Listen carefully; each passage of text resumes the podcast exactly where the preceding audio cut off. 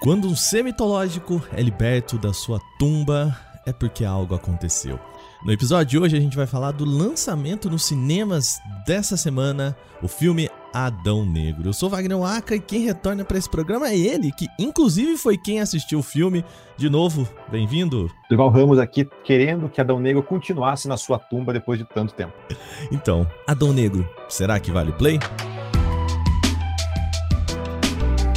Olá, sejam bem-vindos e bem-vindas ao Vale Play, o nosso podcast de domingo. Esse podcast que vocês pediram tanto, em que a gente vai falar sobre séries, filmes, games, cultura pop em geral, para você poder relaxar e curtir com a gente no final de semana.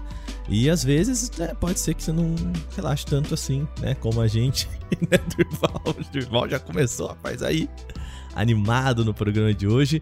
Lembrando vocês, mande a sua sugestão para podcast@canaltech.com.br e fale com a gente se você tem curtido o programa, o que, que você acha que a gente pode mudar, se você tem gostado desse programa ter entrado em ali nos momentos de feriados também. A gente tá aqui preparando algumas coisas um pouquinho mais diferentes pro Vale Play também, né, Durval? A gente já tá aqui montando algumas coisas diferentes. Vamos trazer ideias aqui, experimentar formatos para ver se vocês curtem também. Lembrando que a gente aqui no Canaltech é finalista do prêmio IBEST, então vou pedir para vocês de novo, vai lá, vota no Canaltech para o prêmio IBEST, é rapidinho, você vai lá, assim ó, 30 segundos, você entra aqui no link da descrição desse podcast e vota no Canaltech. Tá acabando, gente. Vamos lá, reta final, ajuda a gente, beleza? Sem mais então, vamos hoje conversar sobre Adão Negro.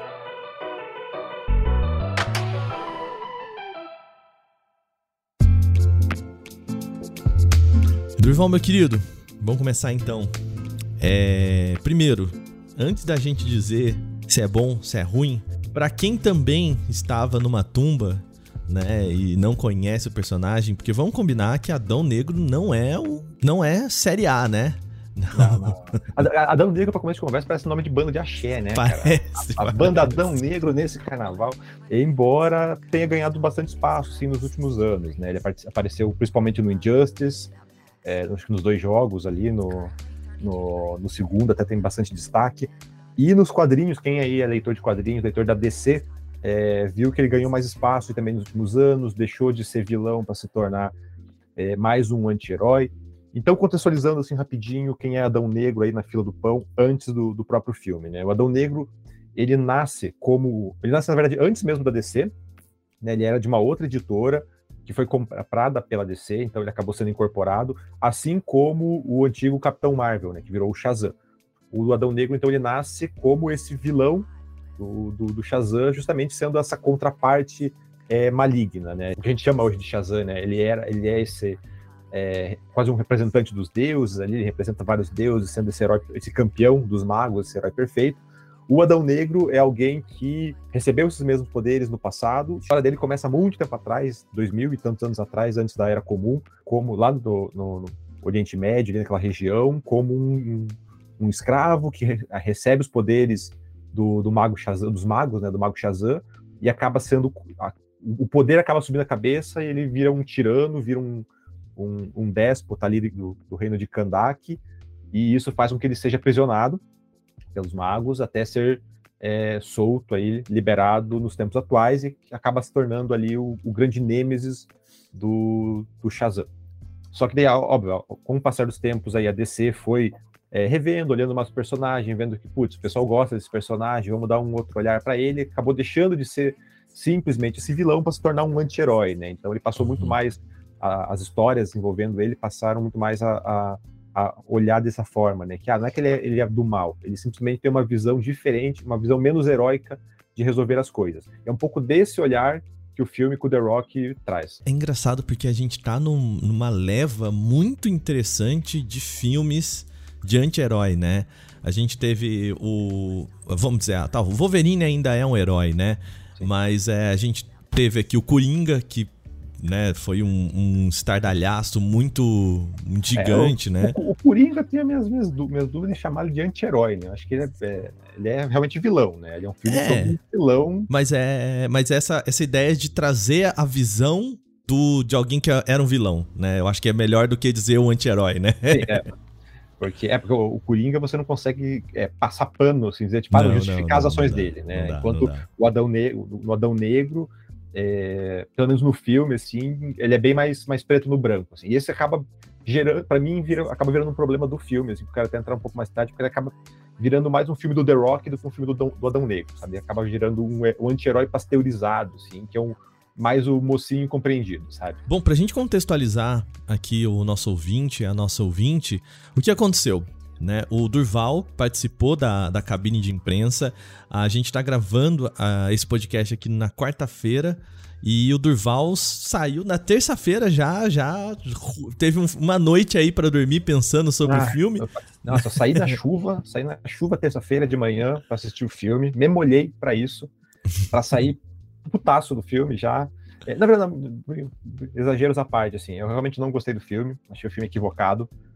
É, não odiei ele, assim, acho que é, esse sentimento eu guardo pro Homem de Aço e pro Batman vs Superman. Assim, eu não, não detestei nesse nível, mas eu achei Adão Negro um filme extremamente equivocado, extremamente datado. Então, e, e, e, eu tava esperando bastante dele, assim, justamente por, por ser um filme do The Rock, né? Então ele é, um, ele é uma força do cinema, é, né? Ele, ele é um cara carismático, né? Ele, é, um é, ele é bom, né? As produções dele sempre têm uma carga, é, uma popularidade muito grande, porque ele, ele, atrai público, né? Ele é um desses astros que atrai público, então, e os estúdios apostam muito nele. Então, o fato de ele estar tá encabeçando, tá encabeçando esse projeto. Era um projeto que ele abraçou com muita força, né? Ele, há anos, na verdade, tanto que quem acompanha aí notícias de quadrinhos sabe que há anos a gente está ouvindo falar do filme do Adão Negro com The Rock, que há anos ele está é, lutando por esse projeto para fazer isso acontecer, para fazer isso acontecer, e, atrasa, aí não vem, e demora a sair novidade, até que o filme sai, e daí tem toda a reformulação da, da Warner, que pega os, o, o, universo da DC. Então é no meio de tudo isso, assim, que chega Adão Negro e você pensa, putz, agora, agora vai recomeçar, todo esse o, o DCU, né, que a gente chama, que é o universo cinematográfico da DC, vai ser reformulado a partir de agora, vai ser Adão Negro vai ser a pedra fundamental. E ele tenta ser isso. Ele tenta botar ordem na casa, só que ao mesmo tempo tem muita coisa equivocada ali em roteiro, tem muita coisa equivocada em, em conceito, tem muita coisa equivocada no, na própria condução desse DCU a partir de agora, assim, sabe? Então, são pequenas. Eu, eu, eu, sinto que ele não, não não peca tanto quanto um Homem de Aço, quanto um Batman vs Superman pecam em termos conceituais de personagem, mesmo que é, esses filmes eles não entendem o que são os, os personagens que estão trabalhando, não entendem o que é o Batman, não entendem o que é o Superman. E enquanto o Adão Negro simplesmente ele pega, ele pasteuriza demais uma história para virar um filme do The Rock. A minha principal crítica ali é que o, o, o The Rock não é o Adão Negro, é o inverso. O Adão Negro eles tentam encaixar o Adão Negro no The Rock. Aquele filme clássico do, do The Rock quebrando parede. Cara, é... É, é literalmente isso. Não é nem piada. Tipo, eles. A, a, a, princípio parece ser uma piada, mas eles repetem tanto que tipo, deixa de ser uma piada que ele literalmente não usa porta. Todas as vezes que o Adão Negro precisa entrar em uma cena, ele está quebrando uma parede. Sabe? Então é literalmente isso, assim, sabe? É, é, é muito engraçado porque uh, a gente estava assistindo aqui em casa a, o Brooklyn Nine-Nine, né, que tem o, o, personagem do Terry Crews, que todo mundo fala, né, que é o cara super forte, né, que é o é um, um outro The Rock, né? E o pessoal fala pra ele, vai lá, quebra a parede, é uma, é uma piada, né? E ele fica puto, né? Fala assim, eu não sou só isso, né? Eu não sou só a pessoa que quebra a parede, né? E aí no fim, no filme, pelo que você tá me contando, é meio que isso. Ele vira o cara que é o, o musculoso que quebra paredes. Sim. É, então, o, o, The Rock tá há tempos batendo na, na tecla de que Adão Negro vai chegar para mexer na escala de poder da DC. É, ele tá repetindo isso a exaustão, assim, a ponto de ficar chato, a ponto de a gente não ter mais um universo cinematográfico da DC, ele continua martelando essa, essa ideia. E daí, quando chega o filme, você vê que ele realmente tá fissurado nessa ideia. Tipo, é, a, o primeiro terço do filme, assim, é repetido de novo. A exaustão, cenas de é, Adão Negro levando tiro e ricocheteando bala sabe? Essa cena é repetida umas quatro vezes. Assim, o pessoal tira, descarrega, descarrega a metralhadora nele e ele não sente nada. E é uma cena bem antiga, né? A gente viu isso então, no Homem de Aço, né? Exato. Então, mas aí que tá. O Adão Negro, ele parece ser um filme de 2010, 2011, sendo lançado agora, assim, sabe? Ele não traz nada de novo, ele repete estrutura, repete fórmula, repete piada. Tudo isso que a gente viu trocentas vezes nesses filmes de herói, inclusive dentro da própria DC, sabe? Até eu não quero nem entrar na seara, tipo, ah, não, a Marvel, a Marvel já fez isso antes. Não, dentro da própria DC, como você acabou de dizer, ele já viu isso em Homem de Aço. Ele já viu isso diversas vezes em Homem de Aço, já viu diversas vezes no, no Batman vs Superman, no própria Liga da Justiça. Mulher Maravilha fez isso. Mulher também. Maravilha fez isso também. Então, tipo, e repete de novo, assim, sabe? O, e, e, quando eu digo que ele é um filme datado, é bem isso. Ele parece que foi lançado, foi feito 10 anos atrás para ser lançado agora. Ok, o filme demorou muito, a produção dele demorou muito, talvez realmente fosse para ele ser lançado lá atrás. Só que, né, atualiza, mexe em algumas coisas ao longo desse tempo todo. Então, tudo ali é, é, traz essa, essa aura de começo do cinema de quadrinhos ali, sabe? Do, desde o roteiro, o roteiro é completamente pueril, assim, sabe? É bobo, umas situações completamente manjadas. É, essas pequenas situações, assim, de, ah, o herói, o cara que é imbatível, então vamos repetir muito ele levando porrada e não acontecendo nada o cara dando uma porrada com o cacetete, o cacetete entortando, ele dando um socão no cara, o cara sendo arremessado para longe. Sabe? A gente já viu isso muitas vezes, assim, ele se apoia muito inteiramente nisso, assim, pra dizer, esse cara é forte. Cara, não precisa que você fique mostrando isso pra, pra dizer que o The Rock é forte. Tipo, o cara é uma parede, sabe? O cara é um armário. Tá, tá claro isso para mim, você não precisa ficar repetindo essa piadinha. E ele faz isso muitas e muitas vezes. Questão da frase, de frase de efeito. O, de novo, primeiro terço do filme, quase metade do filme, é uma metra... o The Rock ele é uma metralhadora de frase de efeito todas aquelas frases de efeito que estão em pôster, que estão em trailer, ele repete sem qualquer parcimônia, assim, de ah, eu sou nascido da fúria, eu tô aqui, sabe, tipo, são frases bobas, assim, que são, eu não ajoelho para ninguém.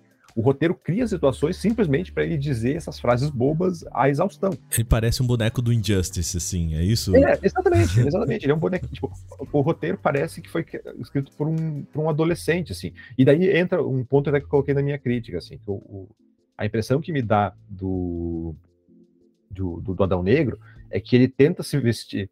É, eu vi muita gente que, que acompanhou o filme, que acompanhou o filme ontem comentando, né? Não, porque esse filme é um filme muito adulto, porque tem morte, porque ele tem. É, é a Peppa é, Pig falando? Esse filme é, é muito adulto. Mas é exatamente isso, é exatamente essa lógica da Peppa Pig, sabe? Do, do, essa visão infantil do que é o adulto. Uhum. Que, tipo, ah, não, uma história adulta é o que tem morte, é o que tem um, um personagem que não, não, não se dobra e que tem violência sabe? Tipo, é um, um adolescente é um adolescente que acha que entende o que é adulto e essa coisa radical.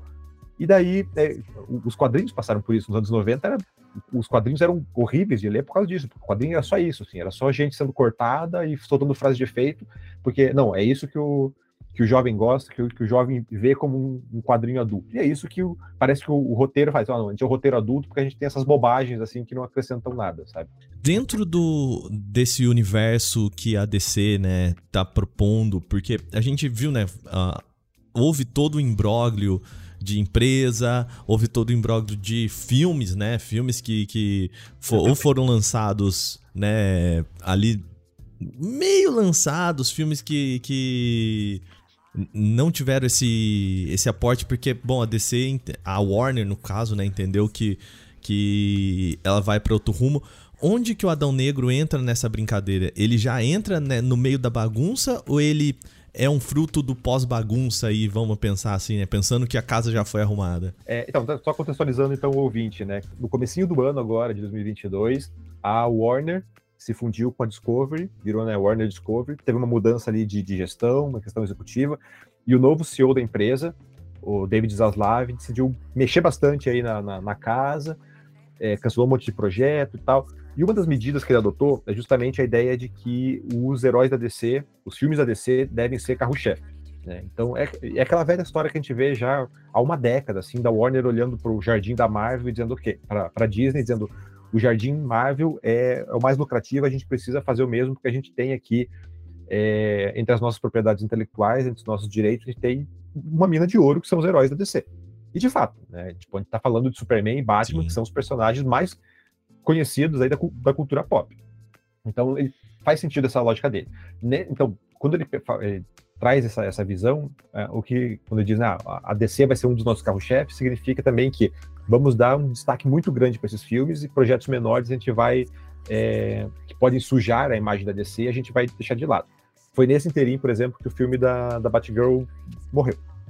Então, onde Adão Negro entra nisso? Adão Negro é claramente uma aposta da DC, da Warner, é em revitalizar essa marca da DC e mostrar o okay, quê? Ó, isso é a DC, isso é a DC que a gente quer. Não à toa, The Rock, que é um dos grandes nomes do cinema atual, está encabeçando não só o filme, quanto a própria divulgação. Assim, ele está frenético em rede social, divulgando, e a, a ponto de ele, ele, ele tá querendo, tá brincando com essa ideia de mesclar quem é o The Rock, quem é o Adão Negro, e além disso, ele está provocando os fãs, é, provocando entre aspas, né, dizendo, ó, oh, porque eu quero, eu quero esse, um, o Adão Negro enfrentando o Superman.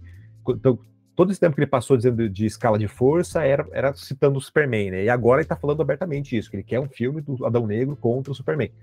Então, o Adão Negro ele chega justamente nesse momento de tentar é, reorganizar a coisa, reagrupar tudo que a gente já viu.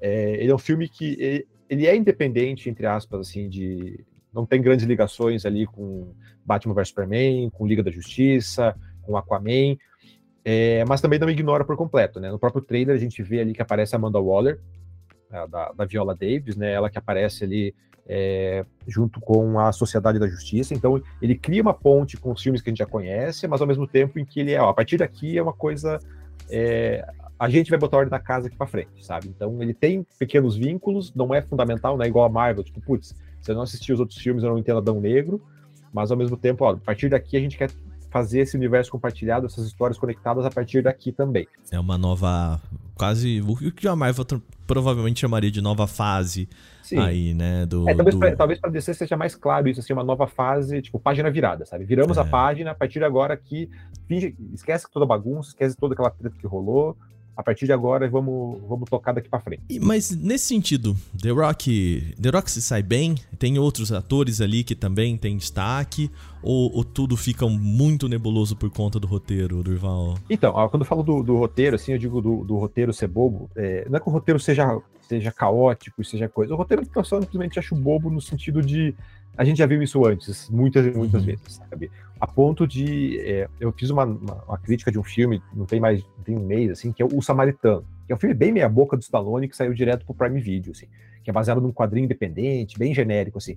E o plot do Adão Negro é exatamente o mesmo. A, a, tem as mesmas reviravoltas, a mesma estrutura, a mesma, os mesmos dilemas, e até os mesmos, o mesmo tropo de personagem, assim, sabe? Tem o, o, o anti-herói indeciso que não sabe, que não quer aceitar que é um herói e quer fazer justiça ao seu modo, a criança irritante que acredita no herói, que, ó, oh, você, você que fica tentando trazer o, o herói para a luz, todos esses, esses, mesmos tropos narrativos do filme, desse filme medíocre do, do Stallone, estão em Adão Negro sabe? Então, por isso que eu, quando eu digo, puta, a gente já viu isso milhões de vezes, a gente viu isso literalmente milhões de vezes, inclusive em um filme ruim do Stallone, direto para streaming, uhum. sabe?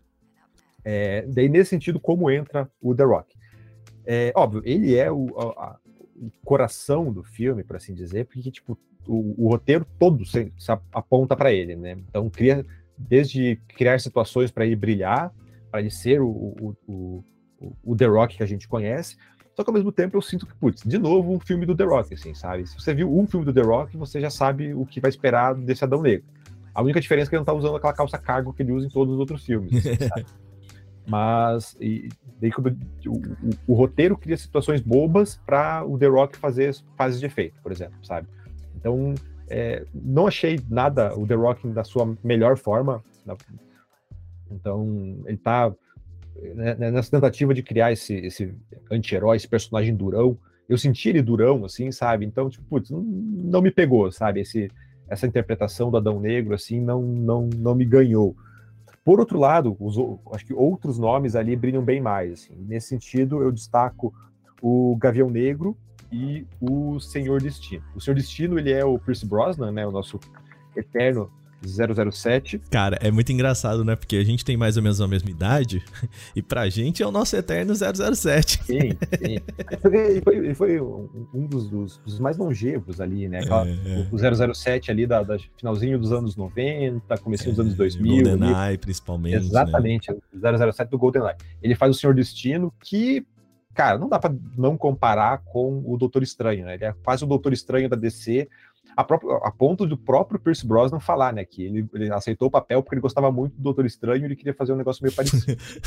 eu acertei o papel, mas aí o, o é. Benedict já pegou aquele papel, né? não dá pra fazer mas também. Ainda assim, ainda assim, apesar das semelhanças, assim, tá bem legal. Visualmente é muito bonito, assim, porque ele tem uma é, parece que a DC finalmente perdeu vergonha de cor, né? Perdeu vergonha de parecer gibi.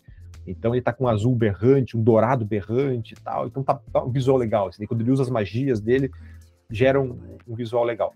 E tem o, eu não sei nem pronunciar, Aldis Hold, acho que é o, o, nome dele, que é o quem faz o Gavião Negro, assim. Cara, para mim ele, é, ele, os dois são as melhores coisas do filme, assim, com folga, sabe? Embora, de novo, o roteiro não ajude muito o, o todo, né, o, o Gavião Negro, assim, ele entra em umas quatro lutas, assim, desnecessárias, simplesmente porque o Adão Negro tem que estar tá, é, caindo na porrada com alguém a cada X minutos, tem que ter uma grande cena de destruição, então, é aquele negócio, putz, se vocês parassem um minuto para conversar, essas três sequências de luta seriam desnecessárias.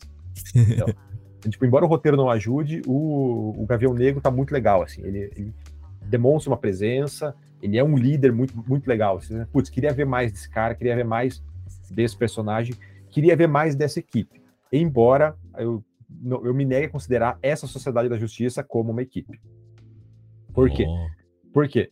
É, leve contextualização de quadrinhos. A Sociedade da Justiça é a primeira é, equipe de super-heróis da DC. Antes da formação da Liga existia a Sociedade da Justiça, que tinha um bando, bem mal, um bando de personagem ali da, da Era de Ouro, comecinho da Era de Prata da, da, da DC, que hoje não são tão conhecidos assim, blá, blá, blá. É, e eles trouxeram isso para o filme. Né? E é legal você ver, pô, tem essa outra equipe aqui, que, que não é a Liga, mas também tem uns personagens legais. Só que quem, é, quem, é, quem forma a Sociedade da Justiça no filme? É o Gavião, Gavião Negro, o Senhor Destino, e daí entram dois novatos, que são o Esmaga Átomo, que é o Noah Centineo, que é um, um guri que fazia é, comédia romântica na Netflix. Cara, Esmaga Átomo é muito nome de quadrinho. e daí o visual, ele tá com. Então, ele.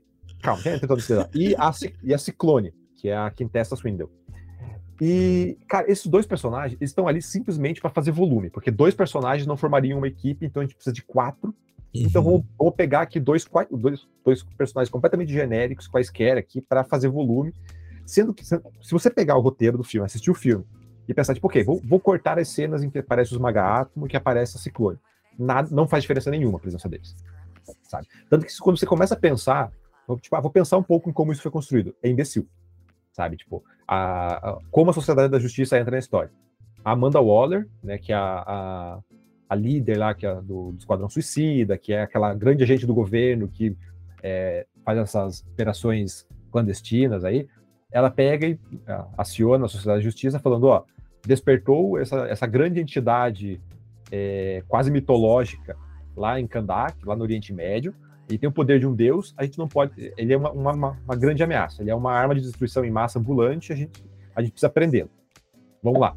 Então eles sabem de início que tipo, ele é extremamente poderoso. Ele tem poder, eles falam isso. Você tem poderes que ninguém deveria ter. Então vamos reunir uma equipe. O que, que eles fazem? Pegam dois veteranos, beleza, e pegam duas pessoas, dois, dois estagiários assim, que nunca se viram, né? Eles, não, eles nunca trabalharam junto. Pegaram o, o, o Esmaga Átomo, que ele é, ah, ele é sobrinho do, do, do Esmaga Átomo original. Então chama ele lá. Ele é filho e do a, dono. Basicamente isso. Não, ele é, ele é, ele é sobrinho, é sobrinho do, do, do, CEO, lá chama o cara. E a, e a Ciclone também. Os dois nunca se viram, né? O Ciclone e, a, e a, o Esmagado, eles não se conhecem entre si, eles não conhecem os outros dois. Então eles simplesmente eles pegaram, literalmente, dois aleatórios que estavam passando na rua, assim, opa, chega aqui, tem uma missão é, enfrentar um deus aqui, tá precisando de alguém, cheguei. É isso. E daí eles tentam justificar, né? Ah, por que, que a gente chamou a, a Ciclone? Ah, não, porque ela tem um, o, o poder dela de vento, né, um grande poder, fazer vento, um ventilador resolveria, e ela tem um QI absurdo. Só que em nenhum momento do, do, da, da, trama é preciso alguém inteligente. Tudo é resolvido no soco. Não tem nenhuma missão, tipo, ah, não, a gente precisa de um plano, a gente precisa de alguém realmente inteligente para mexer nisso aqui, pá, pá, pá. não, não tem nenhum momento. Tanto que eles falam, ah, fica aqui na nave, aqui, que daqui a pouco a gente vai chamar você. Pronto, sim. Tipo, não tem, esses dois personagens não têm função na história. O Esmaga Atoma, eles tentam emplacar um, ele como alívio cômico, que não funciona. Todas as piadas do filme não funcionam, sabe? Acho que eu não ri, não dei risadinha nenhuma, assim. A única vez que eu ri no filme foi quando o o Senhor Destino fala, ah, alguém vai morrer. Eu vi o futuro e vi que alguém vai morrer. E daí o, o Gavião Negro fala, é o, vai ser o, o Esmaga né? Certeza que é ele. E eu ri porque eu queria que fosse ele. Sabe? É irrelevante. Não faz. Ele, cara, ele força umas piadas que não funcionam, dentro da história, ele não tem função, sabe? Os dois personagens não têm função, não, tipo, ah, de novo, se você tirar esses dois personagens, tudo segue exatamente igual, assim, não uhum. tem papel. Eles estão ali para fazer volume, porque dois personagens não formariam a Sociedade da Justiça, não seria uma equipe. Então eles pegaram, fizeram um apanhado ali, ah, quem que a gente tem aqui de relevante que a gente pode usar aqui, que não vai dar, não vai criar problema cronológico. Ah, pega esses dois aqui. E foi. E é isso. Então, de destaque, eu daria justamente pro Pierce Brosnan e pro Aldous Hold, que são ali as melhores coisas com folga e sem grande dificuldade, né? Porque não tem, não tem grandes ameaças ali para esse posto. Olha aí, muito bom.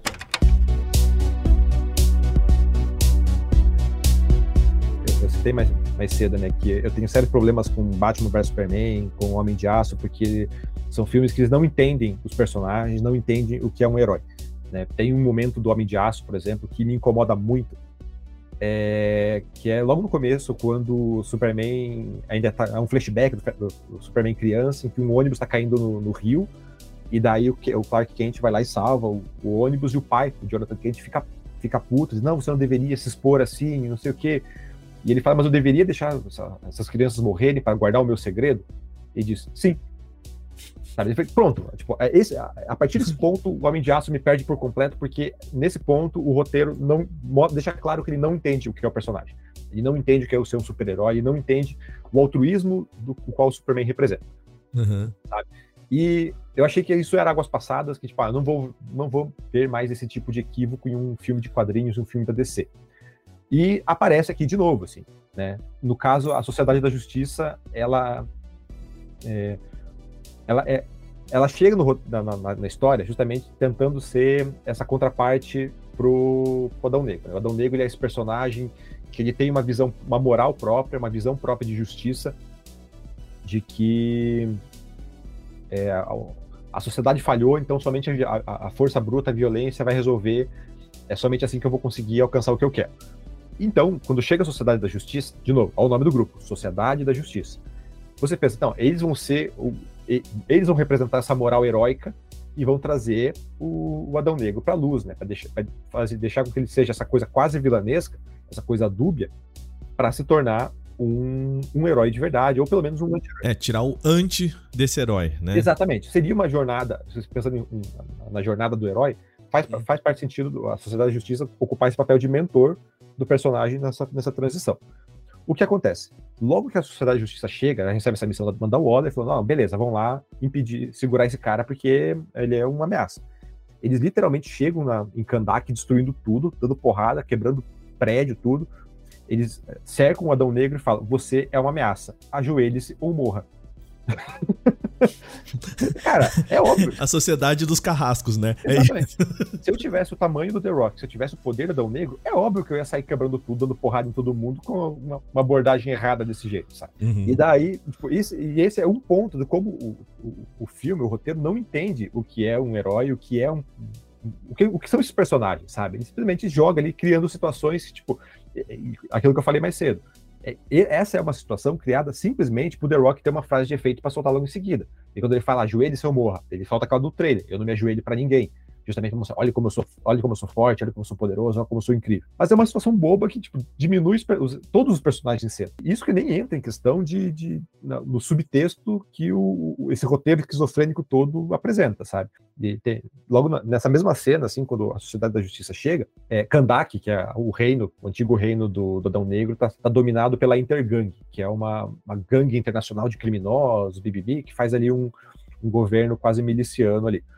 E daí o que acontece? O negro, quando ele desperta, ele é um, um campeão lendário, quase um Dom Sebastião, assim, o, o, o herói lendário que a gente estava esperando vir para resolver nossos problemas. Então ele chega dando porrada, pega a Intergang, joga no chão e vai pronto para matar eles. E nisso chega a Sociedade de Justiça, com esse discurso completamente equivocado, e diz: não, não. Daí o, o Gavião Negro chega e, ó, não, você não vai matar ele, a gente vai, não vai matar esse pessoal, a gente vai levar eles para a justiça para serem julgados corretamente como você espera de um herói. E daí ele fala, não. E daí o que acontece? A população em volta dele já começa a, a xingar a sociedade da justiça. Não, vai embora daqui porque a gente não quer você aqui, bebê. E o Adão Negro, não, porque eu vou matar eles porque eles merecem ser mortos. E daí a galera em volta, aê, aê. Cara, tem um discurso muito errado contido nisso. Tem um discurso muito errado nisso, só que, tipo, de novo, é, o, o, texto do filme já é tão ruim que o subtexto, tipo, você ignora. Assim, cara, isso tá errado, mas deixa pra lá, não vou nem me esquentar com isso, porque o texto em si já tá, já tá pobre, já tá fraco. Né? Então, tipo, ah, a Sociedade da Justiça, eles representam, representam essa justiça que tem no nome ou são, que, ou são apenas essa, essa opressão externa aí que, que o, o, filme tenta pintar? Não sei, porque o roteiro não trabalha essa ideia. Ele não discute, né? Ele não discute, ele joga ali a ideia em uma cena ali para gerar um negocinho, uma, uma, uma ceninha legal para engrandecer o The Rock e esquece e bola para frente, assim. Então tudo é muito, de novo, todos os argumentos são é, superficiais e bobos para garantir grandes cenas de ação. Porque nesse ponto você não. Nesse ponto realmente não tem como reclamar de Adão Negro. Assim. Ele é uma grande sequência de ação. E até aí, é, acho que muita gente vai me odiar, assim, porque eu vou. Né, porque eu não gosto dos filmes do Zack Snyder. Né? Eu não gosto de. Já, já falei várias vezes, não gosto de Homem de Aço, não gosto de Batman vs Superman, não gosto da Liga da Justiça, de quatro, aquele de quatro horas, eu acho tenebroso, sabe? Então, e aqui, embora não tenha, a gente não tenha dedo nenhum mais o Zack Snyder, o DNA parece do que ele plantou lá atrás, para mim parece tá bem bem presente assim, sabe? Essa ação grandiosa, são cenas de ação intermináveis. Teve umas duas cenas de ação assim que começaram, eu olhei no relógio e putz, não é a cena final, sabe? Tem mais ainda uns 40 minutos de filme aqui. Então, são cenas grandiosas, algumas sem propósito, sem lógica alguma. Assim, tem uma, uma cena de luta do Adão Negro, o Gavião Negro, dentro do, de um apartamento. E daí o Gavião Negro luta de asa aberta. Assim, não faz o menor sentido isso, mas é, é simplesmente para ter destruição, sabe? Para ter parede quebrando, para ter coisa rolando. Então, são grandes cenas, são imagens muito bonitas, né? A, a Ciclone parece que ela tá no, no filme justamente para render wallpaper. Porque quando ela sai girando ali, dando o golpe do Raiden, do Mortal Kombat, sabe? Uhum. Ela faz igualzinho, assim, e acaba gerando uns efeitos visual, assim, de umas cores dançando. Fica lindo. Não tem propósito nenhum, mas fica lindo tem slow motion a dar com pau, assim, sabe? Ah, cena, claro, né? Cena de câmera lenta, assim. A, nossa, se tirasse as câmeras lentas, o filme ficava uns 10 minutos mais curto. E essa uhum. falta de compreensão de personagens, sabe? Do que são super-heróis. Tudo isso, para mim, é DNA do Snyder lá atrás, assim, sabe? Então, para mim, tudo aquilo que deu errado na DC lá atrás, com ele não entendendo o personagem e apostando muito mais em visual do que em roteiro, tá presente em Adão Negro. E é isso que para mim incomoda em Adão Negro e faz com que Adão Negro seja esse filme pobre. Porque a ideia de que o, o fã de quadrinho é, gosta daquela aquela piada do choque de cultura, né? Cinema é mulher, carro e, e, e né, e poderio, né? É o... Cheio de ideia? Cheio de ideia tá errado, irmão. Porque cinema, todo mundo sabe que cinema é o quê? É explosão, é carro e mulherio. Porque começa a ter ideia para botar em filme aí, daqui a pouco o filme vira um musical. E é basicamente isso. E é por isso que eu digo, Adão Negro parece um filme dos anos 2010, assim, quando a gente tinha só isso e beleza, ah, é o que a gente tem, beleza. Só que, cara, são 10 anos, pelo menos, aí de filme de quadrinho, que as coisas evoluíram, as histórias evoluíram, sabe? E eu não digo, tipo, nem só, não, olha o que a Marvel tá fazendo. Cara, olha o que a DC fez. The Batman é o melhor filme de quadrinhos do ano, sabe? Por quê? Porque tem destruição, porque tem um herói implacável dando porrada? Não, porque explora o personagem, sabe? Explora um roteiro, explora uma história que faz o personagem crescer. Tem um crescimento do personagem que faz sentido. Não é simplesmente ele dando porrada à torta e à direita. E daí, quando a gente vem para Dão Negro, é um retrocesso. A gente volta lá para a mesma estrutura que a gente tinha uma década atrás. Pois é. Bom, Durval, ah, eu vou ter que fazer pergunta, né? A pergunta que, que rege esse, esse podcast. Eu, eu já imagino a resposta, mas fala aí. Adão Negro, vale o play? Olha, eu não sou pai de ninguém. Eu não sou. eu não, não, não, dou. Não é o meu dinheiro que você vai usar. É, não, mas falando sério. É, acho que a boa métrica aí para você saber se vale o play para você ou não é o que você acha da, dos filmes da DC, do DCU até agora. Se você acha. Porque tem uma galera que realmente é muito fã do DCU, como foi até agora, que acha o Superman de Homem de Aço perfeito, que acha Batman vs Superman incrível, que acha aquela Liga da Justiça de quatro horas do Zack Snyder, é, a segunda vinda de Cristo ali. É, se você realmente concorda com isso, você acha esses filmes bons, essa estrutura de roteiro, essa, essa construção de personagem, esse universo, Adão Negro para você, talvez você vai gostar de Adão Negro. Sabe? Tudo ali tá ali, tipo, ah, tem pancadaria, tem um herói é, fortão dando porrada, com frase de efeito. Eu acho isso pop. Pra mim, não vale play. Pra mim, cara, espera chegar no HBO Max aí, vá, economiza aí seu, seu, seu ingresso, vá, você vê com calma, vê pulando ali, vá, pula direto pra cena pós-crédito, que também é equivocada. Tem uma cena pós-crédito que é, literalmente alguém gemeu no cinema quando aconteceu. Tem alguém ali que soltou um. Ficou muito entusiasmado do que aconteceu e deu um gemido. E eu só consegui olhar. Algumas pessoas bateram palma, eu só olhei e falei, cara, isso tá equivocado, sabe? É absurdo do jeito que foi apresentado. Gostei do que, gostei do que aconteceu? Gostei. Como foi apresentado, odiei. Entendeu? Acho que para mim uhum. traduz bem o que é o Adão Negro como um todo.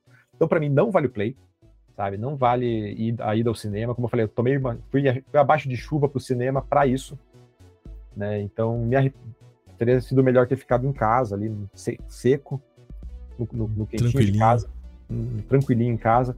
Então, ah, você tá em dúvida, putz, não sei, não gostei tanto daquele, não gostava tanto do DCU antes disso, não sei se Adão Negro é isso. Cara, não vale play, espera chegar na HBO Max aí, vê com calma, vê com a tua assinatura ali mesmo. Não vale a pena gastar mais com isso. Se, você gosta, se você é tão entusiasta assim, um órfão do Zack Snyder, pode, vai sem medo que é o teu filme, sabe? Mas ah, ah, só lamento por você. Eu gosto daquela frase maravilhosa do, do personagem do Dias Gomes. Para quem gosta de péssimo, ótimo, amigo. Né? é, justamente, acho que isso tá tudo bem, né? Dá pra ser a nossa capa do, do, episódio, é isso, né? Pra quem gosta de péssimo, é ótimo. Lembrando, gente, é, quem assistiu ao filme foi o Durval, tá? Eu não tive a chance de assistir ainda, né? Então, por isso que eu não vou nem dar meus pitacos aqui, porque eu não assisti ao filme, tá? Então, é, espera o Max lá. É, vou esperar. Vou esperar. Muito bem, vamos agora rapidinho para o nosso quadro Vale Ficar de Olho.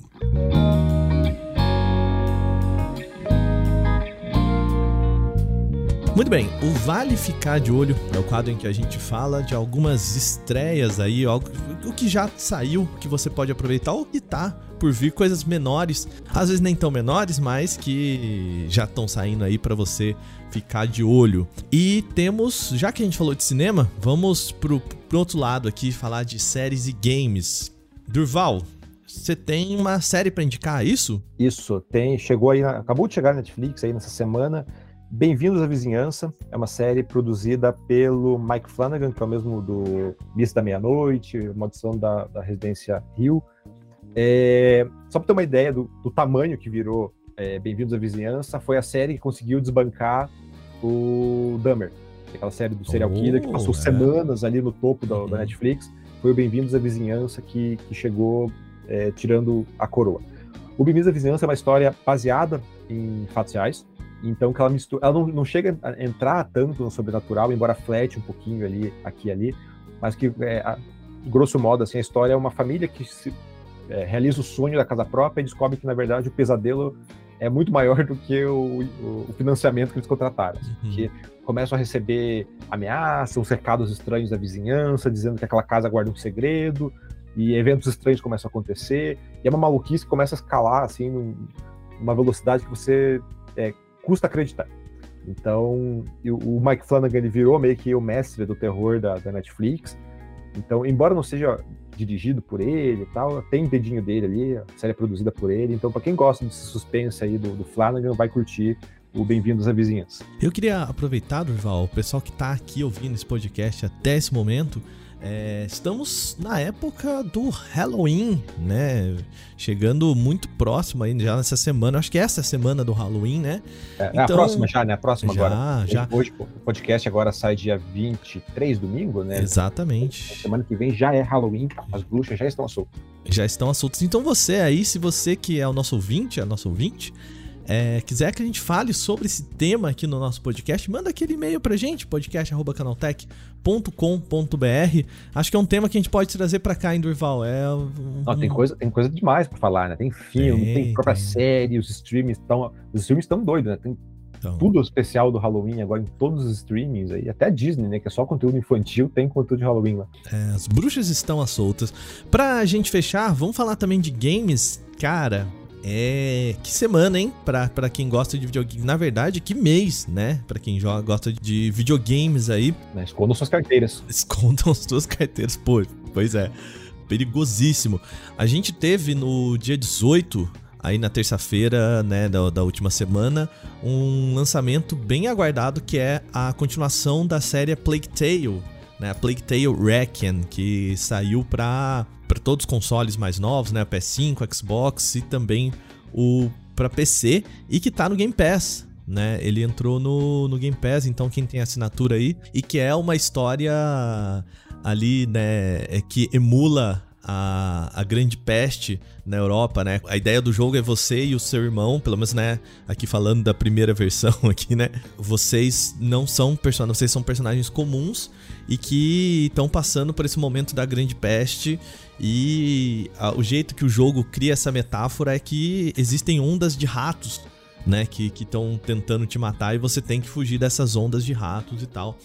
E é um jogo que aquele primeiro ele foi muito interessante porque era um jogo ali, né? Não, na época um jogo bem indie, né? Agora já a gente já pode chamar de um double A, né, Durval? Porque já tem publicadora, já, já é outro nível, né? Já chega que, com hype, né? É, e que chamou muita atenção, por, principalmente por conta dessa quantidade de elementos na tela, assim, né? É, visualmente muito interessante a proposta do jogo. Chegou aí a sequência, então a Plague Tale Wrecking já está disponível. Para quem tem o Game Pass, tem assinatura, eu acho que é, pô, tá lá, né? Já, já tá na assinatura. Então aproveita. Outro jogo grande que chegou, a gente teve o lançamento do Mario Plus Rabbids Sparks of Hope, que é um jogo que eu tive a chance de experimentar lá na Brasil Game Show. Então, a sequência do jogo do Mario Plus Rabbids, né, que é a mistura do dessa das franquias, né, da Nintendo, o Mario, os personagens junto com os Rabbids, que basicamente são os minions da Ubisoft, né? É, são os personagens bonitinhos, assim. É um jogo muito tático, né? Um jogo de combate tático. Então você tem que pensar é, o que, que você tem que fazer. Eu acho interessante dessa vez eles criaram um mundo mais aberto quando você não tá na batalha. E também eles limitaram um pouco mais o que você pode fazer na batalha de uma só vez. Né? Porque no, no outro, no primeiro, Mario Plus Rabbids, você com o Luigi você podia dar rasteira, aí depois você dá rasteira nesse personagem, bate, corre e volta. Não, agora você faz uma ação por vez. Né? Você pode até correr, mas você não pode dar rasteira, pular e tal. Vai uma coisa por vez. E eu acho que cria um jogo mais complexo aí. Sabe? Eles deram uma, uma levantada na barra da complexidade aqui para se tornar um jogo menos, talvez um pouco menos é, infantilizado, sabe? Então... É, ele, é uma, ele é uma combinação extremamente improvável com um gênero ainda mais provável, né? Pois é, e que cria um jogo muito bom, improvável também, né? Provavelmente bom. Ô, ô, Durval, só pra gente fechar aqui então, é, já que a gente tá falando de heróis, né? A gente também teve o lançamento de Gotham Knights, né? Que. Não sei, a gente. No lançamento desse podcast, o jogo ainda não tinha saído, né? Mas é um jogo cooperativo de Gotham aí sei lá, não sei ainda o que, que é, sabe? É, eu, tô, eu tô, tô curioso para ver, justamente uhum. porque eu, eu, gosto muito da série Arca, né? E ele é meio quase um, derivativo, né? É. Vocês estão tratando como spin-off e tal, mas ele bebe bem é, quase como uma, um spin-off do, do Arkham Knight, né? Dos acontecimentos do Arkham Knight ali. É, bem, não é spoiler, tá do trailer, né? Que o Batman morre, então daí os, o restante da Bat-família tem que lidar com o caos que, que isso traz para Gotham. Né? Então tem o Asa Noturna, o Robin, a Batgirl, o Capuz Vermelho, todo mundo ali tendo que lidar agora com o surgimento da Corte das Corujas, né? Que é, um grupo é, relativamente recente de vilões da, da, DC, mas que ganhou bastante notoriedade aí no, no, universo do Batman e que agora chega nos games. Muito bem, então é um jogo cooperativo. A gente, eu acho que a gente viu até pouca coisa sobre ele. Mas tá aí. É, também para quem gosta, né, a gente tá falando aqui de um, de um filme de super-heróis, né? De DC. Então também é uma boa pedida aí. Já nessa semana, todos eles foram lançados nessa última semana. Né? Um dia 19, 18, dia 20. Você, caramba, cara, tá, Tá, ó. Como eu falei, é, carteiras choram, né? Carteiras choram. Semana que vem tem mais, tá? Mas a gente fala sobre isso na semana que vem, porque a gente vai ficando por aqui no nosso Vale Play dessa semana. É, eu quero saber de você, de novo, o que, que você tem achado do nosso podcast. Conta pra gente. É, manda um e-mail pra gente, podcast.canaltech.com.br. Lembre-se, vai votar na gente lá no nosso no Prêmio Best para ajudar a gente a levar esse prêmio. E lembrando, gente, que esse podcast ele não é feito só por mim e pelo Durval, a gente tem uma grande equipe trabalhando para que esse podcast possa acontecer. Esse programa é roteirizado e apresentado por mim, Wagner Waka, contando hoje com a participação do meu querido Durval Ramos. Mais uma vez, obrigado, viu, querido? Valeu, Gabriel. Vamos provar que a gente não tá aqui só para falar de coisa boa, também reclamamos pois coisas é. ruins. Pois é. Esse podcast também tem revisão de áudio da dupla Gabriel Rime e Mari Capetinga e a trilha sonora do que você escuta aqui foi toda uma composição de Guilherme Zomer. A gente vai ficando por aqui. Lembrando, mais uma vez, aos domingos e feriados, a gente tem mais um Vale Play e durante a semana, de segunda-feira, Porta 101 e de terça a sábado, as notícias de tecnologia no nosso podcast Canaltech. Se inscreve aí, segue a gente para não perder nada. A gente volta amanhã com mais podcast lá no Porta 101. Aquele abraço. Tchau, tchau.